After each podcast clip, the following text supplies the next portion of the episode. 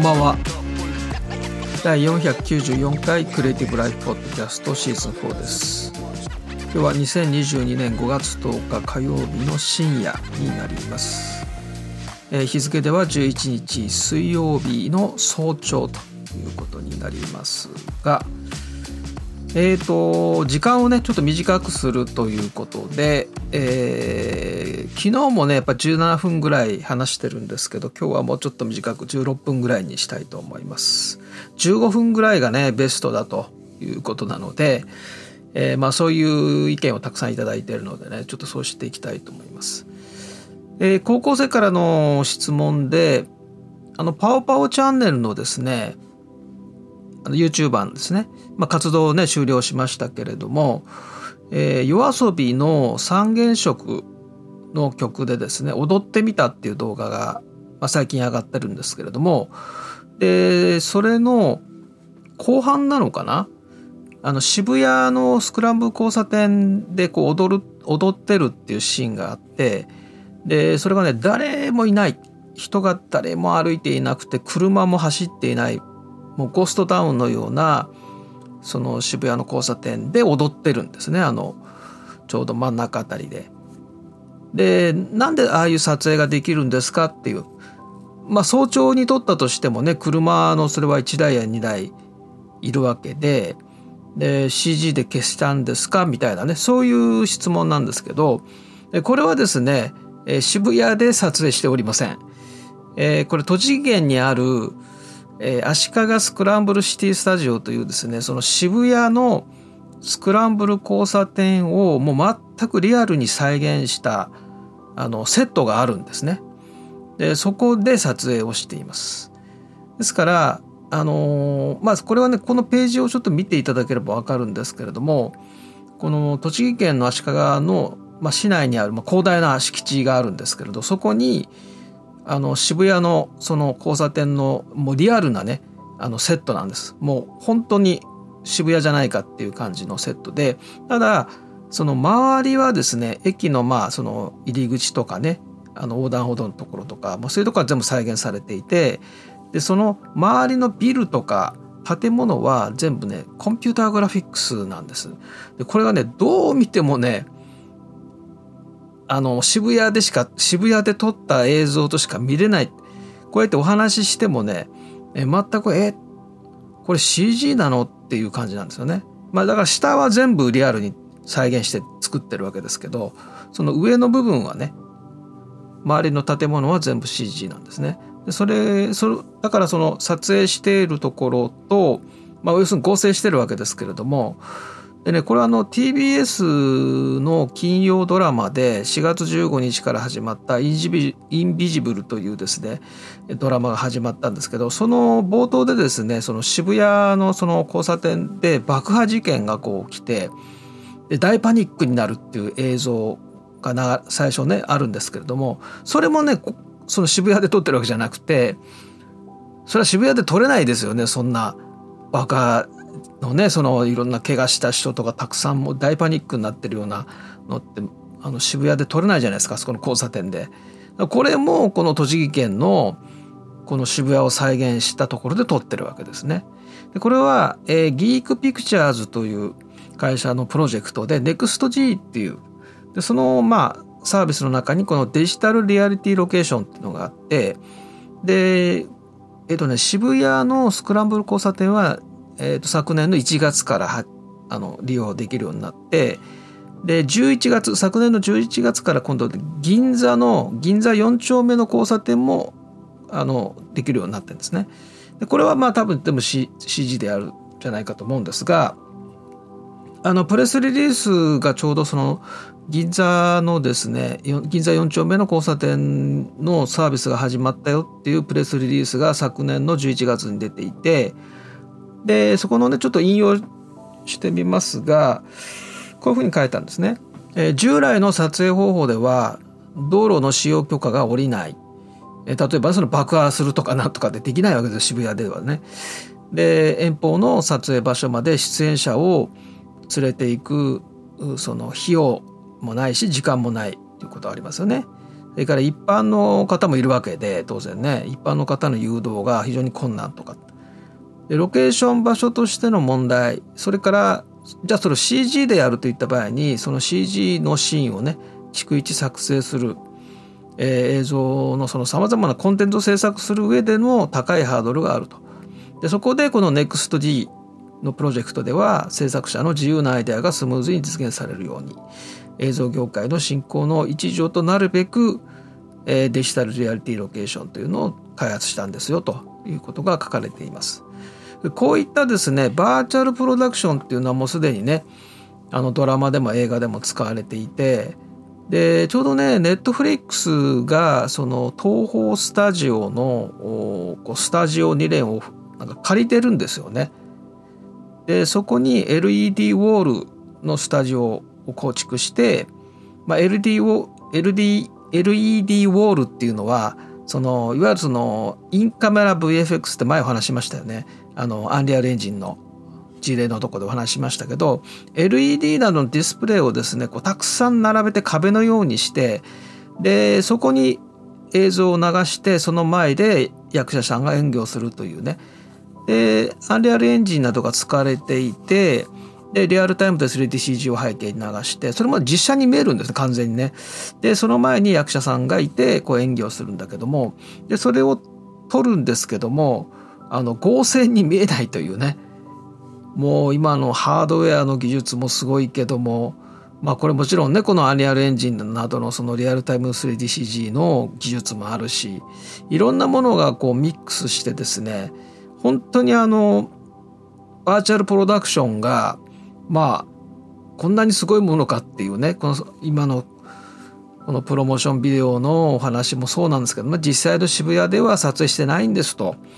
かといって全部 CG でやってるわけでもなくてみたいなね。まあでもねこれ全部 CG になっていくと思いますね。まさに今の産業メタバースでやってることは一部こういうこともねデジタルツインの目的そのシミュレーション以外の目的としてこういったいわゆる娯楽エンターテインメントの、ま、映画とかの映像の作品の中でもねたくさん使われるようになってきているのでまあこういった技術はどんどん進んでいく間違いなくね。そしてそれがやがてアマチュアというかね。もうすでにねアマチュアの方も同じようなことやってるんですよね。ブレンダーとかアンディアルエンジン使ってですね。その CG でリアルに再現してでその役者さんのと合成してね。実際にそのすごいセットを作ってるわけじゃなくて全部 CG でやってるんだけどどう見てもリアルに作ったものにしか見えないとかですね。でそういったものはもうアマチュアの人たちもやり始めているのでね。ここはもう本当に進化していくと思いますね。でぜひですねこの AV ウォッチの記事ですね。昨年の4月13日の記事で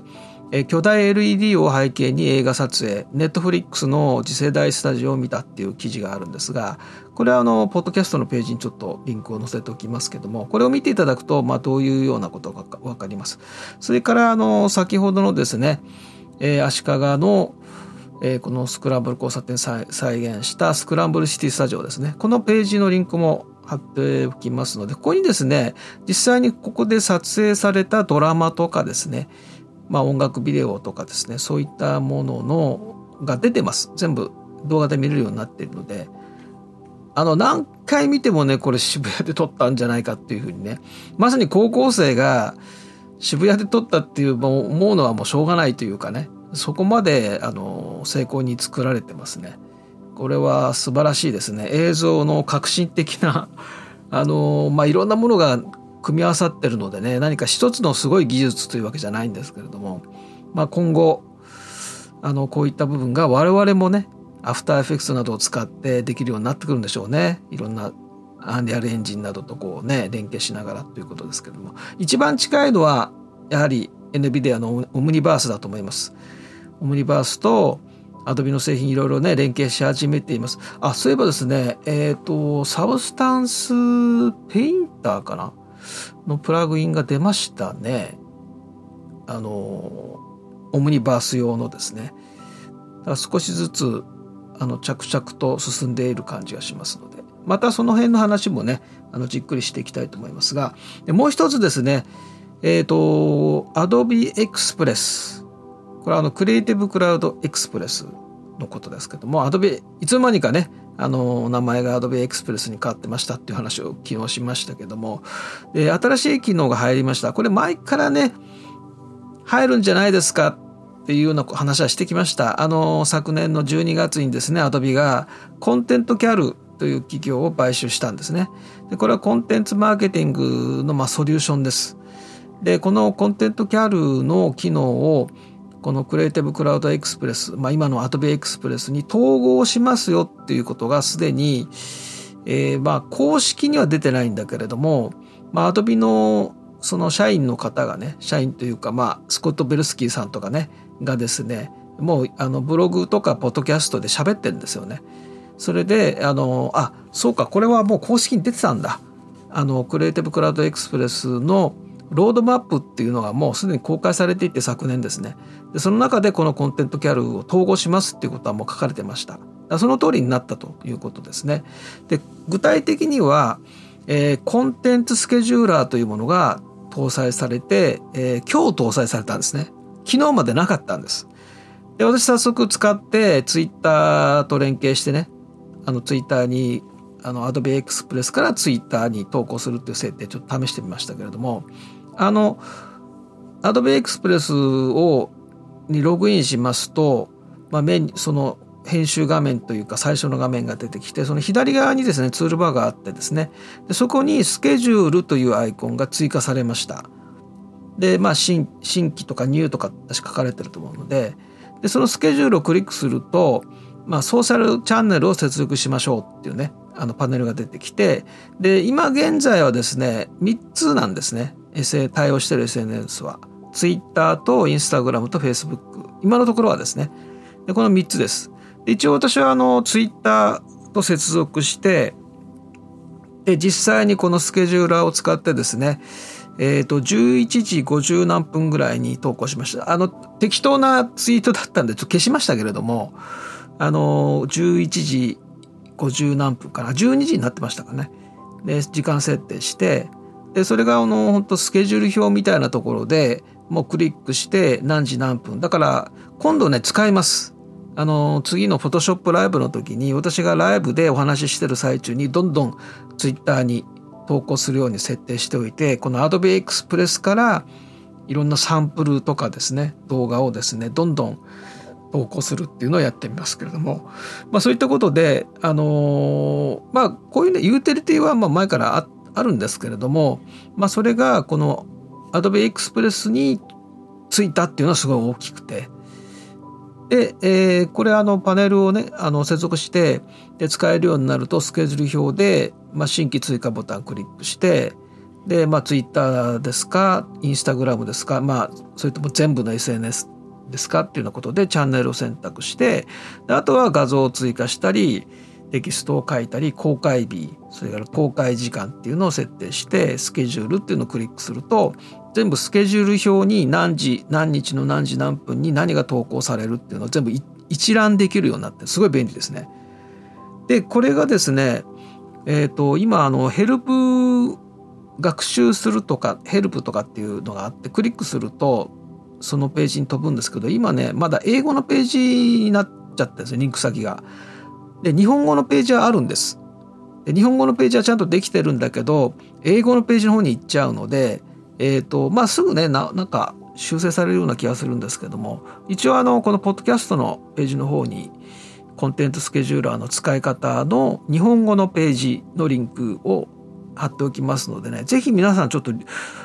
試しに使ってほしいと思うんですけどもね。ただあのブラウザーのみです。アプリからはできないですね。まだ利用はできなくて。あのブラウザーで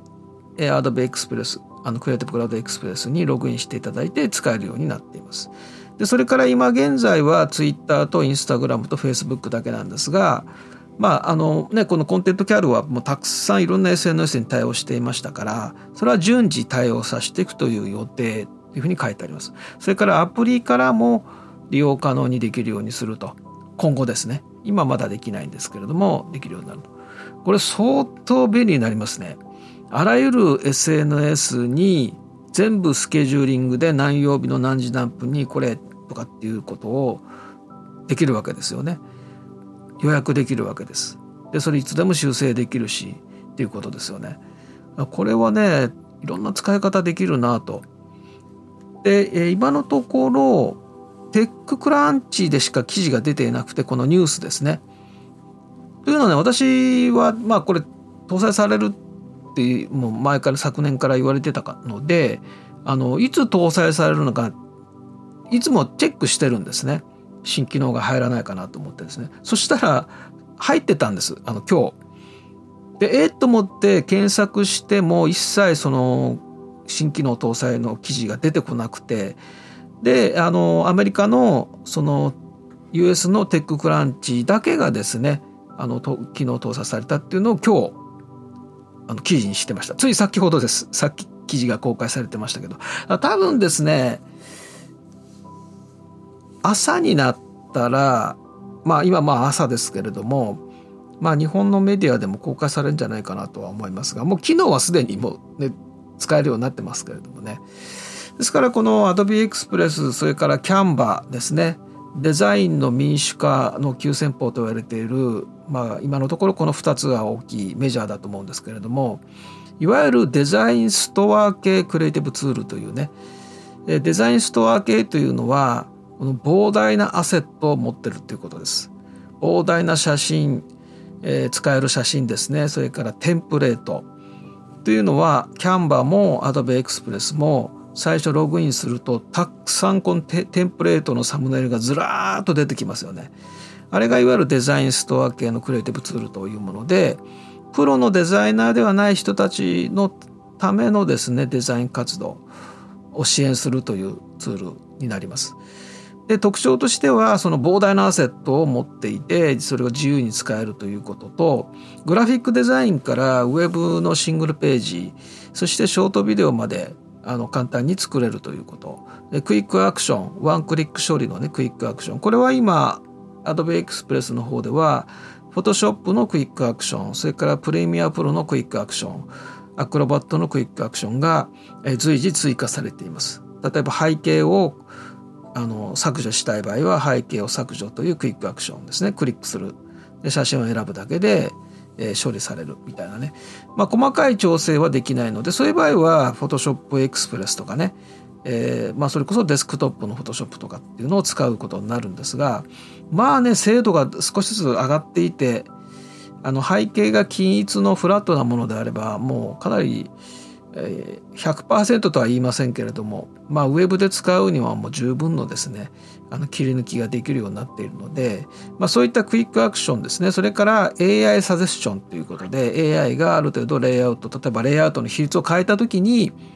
それなりにあの文字とかですねその画像の比率配置されてる写真のレイアウトとかを AI がそれなりにやってくれる。だからそこから AI がやってくれた後に調整できるみたいなねそういう AI 機能が、ま、充実してきてるということですね。でこういったプロのデザイナーではない人たちのデザイン活動これを私は今年支援してるわけですね。で今回この SNS のコンテンツスケジューラーがこのいわゆるプロじゃない人たちが使うツールに搭載されたというのはすごい大きなことで今後はこのコンテントキャルの機能たくさんありますからその一部が今回搭載されたんですけれども、まあ、インサイト機能であるとかコンテンツマーケティング機能が入ってくると思うんですね。でそうするとプロのデザイナー領域マーケターの領域その一部が民主化されていくということになりますから今のそのあ昨日もその話をしたのかな？確かねしましたよねメタと Facebook と Adobe が協力して今中小企業向けにねこの Adobe Express を使って支援するっていう1年間のプログラムをスタートしするんですけれども、まあ、そういった形で、えー、そのデザイナーのいない企業というのはデザイン制作会社に発注するんですけれどもそれが少しずつ内製化が進んでるっていう話はねしましたけども実はそのデザイン制作会社に発注さえしていない企業の方が圧倒的に多いわけです。でそういう企業でもウェブサイトがあるしそれからそういったその顧客向けの、えー、案内とかですねあのそういったチラシとかあのランディングページとか作ってるわけですよね。でそれはあの別にデザイナーじゃない人たちが作ってるわけででそれがパワーポイントを使っていたりとか、まあ、そのいろんなね無料のツールなんかを使ってやっていたところがこのキャンバが出てきてねキャンバーの普及によってデザインの質がぐっと上がったと。でアドビはまあそれをちょっと追いかける形でというかねもともとはアドビスパークとキャンバって同じぐらいにスタートしてるんですけどちょっとキャンバの方がね先に行ってしまったので、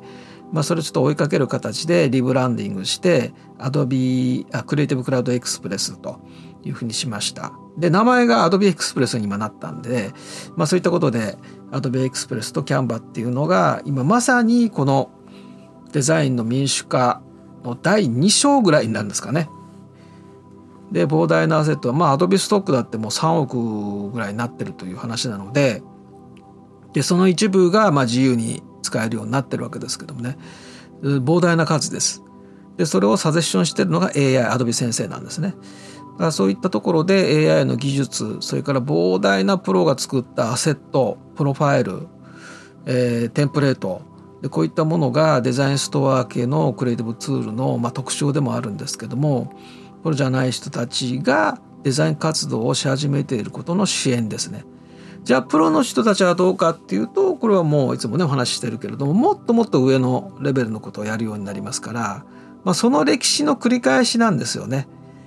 インターネットが商用化されて最初あのねウェブウェブサイト作れる人なんか一部の人ででもでもあの HTML っていうのはねあのマークアップ言語の中でもその SGML っていうのが出てきて標準化されたマークアップ言語があまりにも使用が難しく複雑で使いこなせる人が少なかったということでティム・バーナーズ・リーが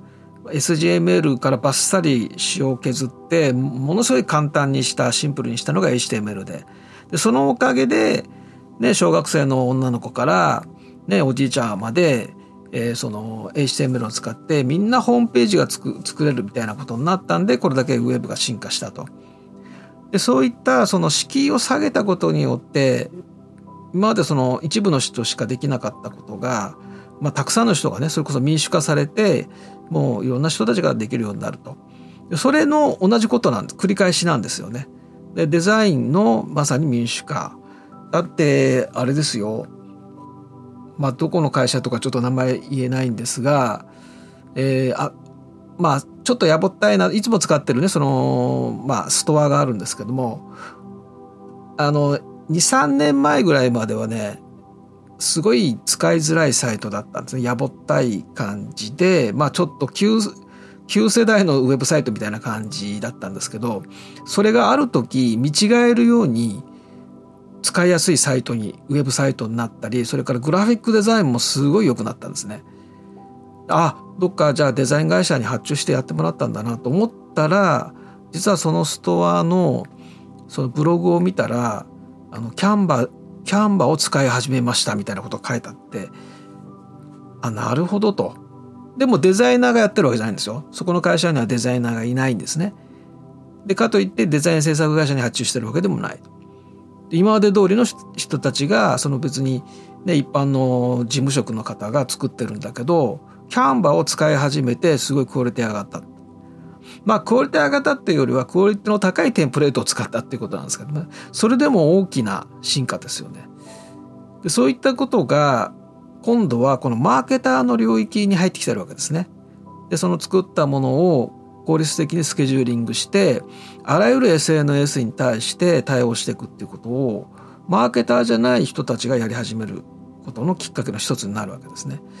でそういったことで今回のコンテントキャルのこの機能が統合されたというのはまだまだ機能は少ないですし対応している SNS も3つだけなのでまだまだこれからなんですけども、まあ、確実にねここの部分はキャンバも同じようにやってくるでしょうしまあ競争ですからね。だからそういうことではすごいいいんじゃないでしょうかね。一強で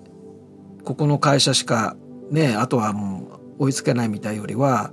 あの、競争してやった方昔のあのアドビとマクロメディアみたいなちょっと古い古いですけどもねそういったあの競争してやるっていうねでユーザーが常にどっちを選ぶかっていう比較してるみたいなそういうのは健全なわけですから。だからそういうところで頑張ってほしいなというふうに一言のように言っておりますけどもね、まあ、私はあの Adobe もちろん Adobe Express をねどんどん推奨していきますけれどもぜひね皆さんあの使ってみてください。はい、えー、先行トライアルですね、えー、グラフィックデザイン高校生のためのグラフィックデザイン12日 ,2 日もうギリギリまで来ましたね。11日と言ってましたけど12日の水曜日。そして、えー、28日の土曜日午前9時から 3DCG の勉強会。そして10時から第25回フォトショップライブと続けてやります。で 3DCG 勉強会に参加ご希望の方はぜひ教えてください。えー、それから Photoshop ライブの方も、まだね、告知はしてませんが、ツイッターで一つ投稿しました。で、えー、まあちょっとね、告知はやっぱりした方がいいでしょうね。えー、まあしたいと思います。ぜひね、あの 3DCG 勉強会は、ちょっと初の試みでもあるので、シネマティックグラフィックノベルを作っていくものです。勉強会ってちょっとつけついてますけど、あのみんなで作っていくというね一緒に作っていきましょうという感じなので、えー、一応ねアンリアルエンジン5とラズスタジオですかね。でアニメーションカメラを設定してあのリアルな映像を作るっていうのをちょっと簡単にやってみたいと思ってますので、えー、ぜひねあのご参加ください。あのお知らせいただければですねあの DM をお願いします。それではまた明日。